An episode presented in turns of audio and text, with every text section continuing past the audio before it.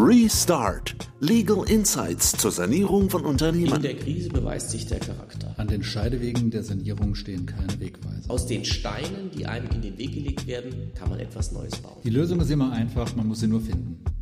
Ja, herzlich willkommen zu einer neuen Folge Restart zur Sanierung von Unternehmen. Heute wieder mit Gerhard Müller von Falk Co. Herzlich Hallo. willkommen.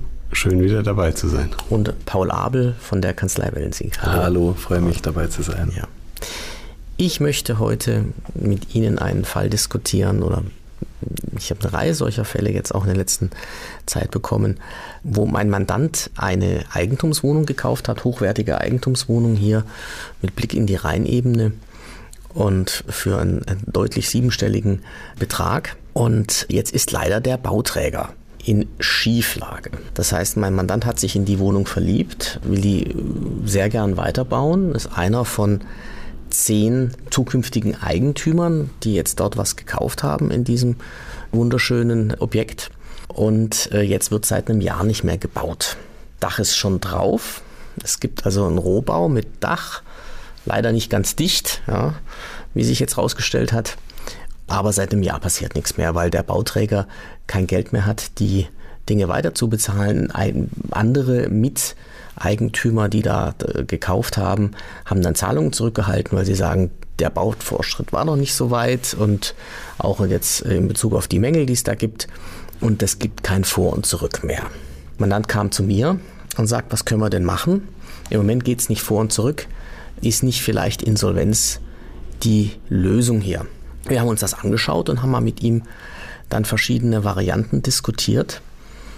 Und äh, der Stand äh, aktuell ist, ist der, dass wir die Gespräche aufgenommen haben mit der Bank, die das zwischenfinanziert, ja auch ganz typisch für solche Bauträgergeschäfte, von solche, solche Modelle. Und das Problem hier ist, wie wir es halt in vielen Fällen jetzt sehen, und ich glaube, es kommen auch noch mehr, ist, dass äh, natürlich die steigenden Baukosten hier plötzlich dem Bauträger einen Strich durch die Rechnung gemacht haben, denn das Modell geht nicht mehr auf. Ja, was würde denn passieren, wenn wir dem Mandanten raten, stell doch mal Insolvenzantrag. Vielleicht ist ja hier der Bauträger insolvent. Naja, also da, da kommt mir spontan der Gedanke, dass man ja nicht so ohne weiteres Insolvenzantrag stellen kann. Ähm, es sei denn, man ist eine Krankenversicherung, die können das relativ einfach. Aber wenn ich jetzt da in, in, in einer Leistungsbeziehung stehe, dann kann ich ja nicht so ohne weiteres hingehen und den, einen, einen Insolvenzantrag stellen. Ich muss das ja zunächst mal auch glaubhaft machen. Das würden wir schon hinbekommen. Also hier in dem Fall haben wir eigene Schadensersatzansprüche gegen den Bauträger, ähm, auch durch die Verspätung. Ne? Das Ganze ist weit aus dem Zeitplan gelaufen. Entsprechend haben wir dann äh, aus, den, aus der, den Krediten, die jetzt dann dafür abgeschlossen wurden, so müssen wir jetzt dort Strafzahlungen leisten und so weiter. Also Schadensersatzansprüche haben wir und damit sind wir auch Gläubiger. Die werden nicht bezahlt aktuell, dann könnte ich auch einen Insolvenzantrag stellen. Das wäre nicht das Problem. Aber die Frage ist halt, was passiert? Genau, spielen wir den Fall doch mal durch. Was, äh, was für einen Vorteil habe ich dann als zukünftiger ähm, Traumwohnungsbesitzer mit Blick über die Rheinebene, wenn ich jetzt Insolvenzantrag stelle? Was passiert dann als erstes? Wird dann direkt weitergebaut? Das ist eben, eben die große Frage. Also bisher äh, sind wir der Meinung, es ist keine gute Idee, denn was passiert denn voraussichtlich? Erstmal, damit weitergebaut wird, muss zusätzliches Geld bereitgestellt werden.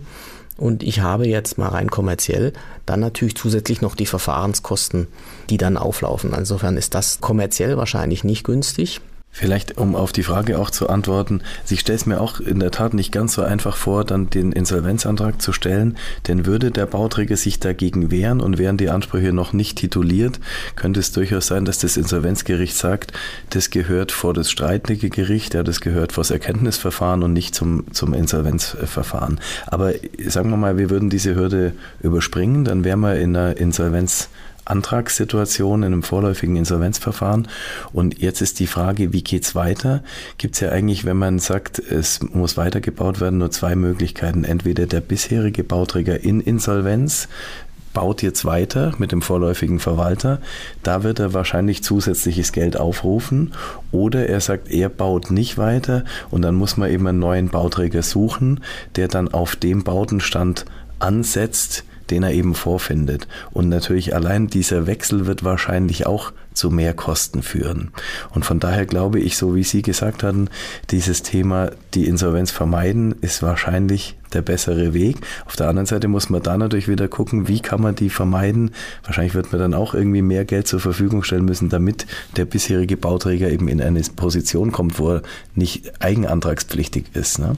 Genau, genau. Das ist auch das, so wie der Fall jetzt äh, aktuell läuft, zu sagen, hier, ähm, wenn wir wirklich in die Insolvenz kämen, dann ist die Frage, ob viel gewonnen ist. Denn eins ist klar, ähm, das rechnet sich ja nicht mehr, das fertig zu bauen. Das ist ja der Grund, weshalb auch nicht weitergebaut wird, weil schlichtweg das, was die Käufer noch zu zahlen haben, insgesamt die restlichen Baukosten, die noch anstehen, nicht deckt dann wird auch der vorläufige Insolvenzverwalter oder der, der im eröffneten Verfahren der Insolvenzverwalter garantiert sagen, ich werde diesen Vertrag nicht durchführen. Das heißt, dann kriege ich es nicht und wird gegebenenfalls sagen, ja, ich halte mal die Hand auf und sage, wenn ihr mir jeweils so und so viel bezahlt, dann mache ich es weiter. Und ähm, das heißt, äh, wir kommen aus dieser Situation eigentlich nicht elegant raus oder das ist keine große Hilfe in der Situation, wenn wir hier über die Insolvenz gehen. Trotzdem ist es natürlich das einzige wie man da wirklich ähm, das lösen kann, wenn es nicht gelingt, das Ganze einvernehmlich zu machen. Ja, ähm, das, das heißt, im Grunde genommen sagen wir damit hm, schön, dass man äh, hier mit, mit einem Bauträger baut, aber äh, wenn man sich auf so einen Vertrag einlässt, ist es am Ende ja dann möglicherweise doch so, dass wenn man das Objekt auch wirklich haben will, äh, im Zweifel, dass das wirtschaftliche Risiko komplett selbst trägt. Das ist der Nachteil in der Konstellation tatsächlich. Man hat da schon bezahlt, man ist im Grundbuch, dann mit einer Vormerkung, nichts ist bezugsfertig, sondern das Haus steht da ohne Fenster. Und was kann man machen und was, was sollte man machen? Denke ich, man muss sich einen guten Berater suchen, der den Kontakt zur, zur der finanzierenden Bank aufnimmt und auch zu dem Bauträger. Und dann muss man schauen, dass man dann Einvernehmen in der Erwerbergemeinschaft herbeiführt darüber, dass weitergebaut wird, was dann auch zusätzliches Geld kostet von allen. Und dann gemeinsam mit der Bank, die vielleicht ja auch noch einen Beitrag leistet, weil sie auf dem Weg äh, ja ihre eigenen Verluste, die sie sonst hätte, wenn der Kredit ausfällt, dass da dann auch ein Beitrag kommt. Und so muss man dann schauen, dass man die Dinge zu Ende führt. Und in Ihrem Fall ist die Zielsetzung dann, die Insolvenz zu vermeiden, weil die Insolvenzen mit neuen Unwägbarkeiten und vor allem mit weiteren Kosten, die Verfahrenskosten belasten, ja dann zusätzlich verbunden ist. Und das würde ich auch so unterstreichen. Also wenn Sie das ohne Insolvenz hinkriegen, ist es sicher die bessere Variante nach meiner Wahrnehmung. Das Risiko, was ich dabei sehe, ist, die Zuverlässigkeit dieses Bauträgers, ja, weil vielleicht hat der ja noch zehn andere Projekte, die genauso dastehen. Und selbst wenn Sie dieses Projekt jetzt wieder finanziell auf gesunde Füße stellen, was mit gewissen Investitionen dann verbunden ist und zusätzlichen Kosten, müssen natürlich verhindern, dass die aus den anderen Verlustprojekten dann irgendwie sie doch noch erschlagen und der dann am Ende doch noch Insolvenzantrag entweder selber stellt oder äh, von dritter Seite einfängt. Ne? Ganz schwierige Gespräche, sowohl in der Gruppe der Eigentümer als auch nachher mit der Bank und dem Bauträger. Und wir haben natürlich dieses Thema, kriegen wir es wirklich fertig gebaut? Also die Situation ist nicht einfach, aber der aktuelle Stand ist, dass wir sagen, wir versuchen das ohne Insolvenz. Aber leider sind diese Fälle gar nicht selten, weil wir ja viele in den letzten Jahren bei den günstigen Zinsen äh, dann gekauft haben. Jetzt haben wir die große Baupreissteigerung und der Fall, dass die Bauträger jetzt sozusagen, dass es stecken bleibt, der Bau, den haben wir immer mehr. Und gleichzeitig ist es natürlich auch die Chance, weil durch die Baupreissteigerung, wenn man diese Dinge neu bauen müsste, würden sie erheblich mehr Geld kosten. Und wenn die Dinge einen gewissen Anarbeitungsstand haben, kann es durchaus sinnvoll sein, zu sagen, man gibt jetzt nochmal neues Geld, äh, um dieses Projekt zu realisieren, weil das dann doch in Summe günstiger wäre als ein komplett neues Bauprojekt mit der gleichen Qualität zu erwerben. Genau, wenn das der Fall ist, und das ist in unserem Fall hier so, dann müssen diese Verhandlungen geführt werden, gemeinsam mit dem Bauträger, mit der Bank. Aber ganz entscheidend ist eben vorher, dass man eine Einigung unter den Erwerbern herbeiführt, was denn der gemeinsame Plan ist und ob tatsächlich alle bereit sind, da Geld zu geben. Und wenn eben Einzelne das nicht können oder nicht wollen, muss man halt schauen, ähm, ob das dann jemand übernimmt und oder wie man das, wie man das dann darstellt oder ob es die Bank zurücknimmt dann an der Stelle. Wie stellt sich der Bauträger in so einer Situation an? Ist der gesprächsbereit? Ist er bereit, die notwendige Transparenz zu schaffen? Das ist unterschiedlich. Meine Erfahrung ist, dass die schon zugänglich sind, weil die ja auch wissen, dass wenn wir hier nicht zu einer Lösung kommen, letztlich dann auch der Insolvenzverwalter kommt. Und ähm, in vielen dieser Fälle die Bauträger ja nicht gut dastehen und natürlich eigentlich auch eine Insolvenz nicht wollen.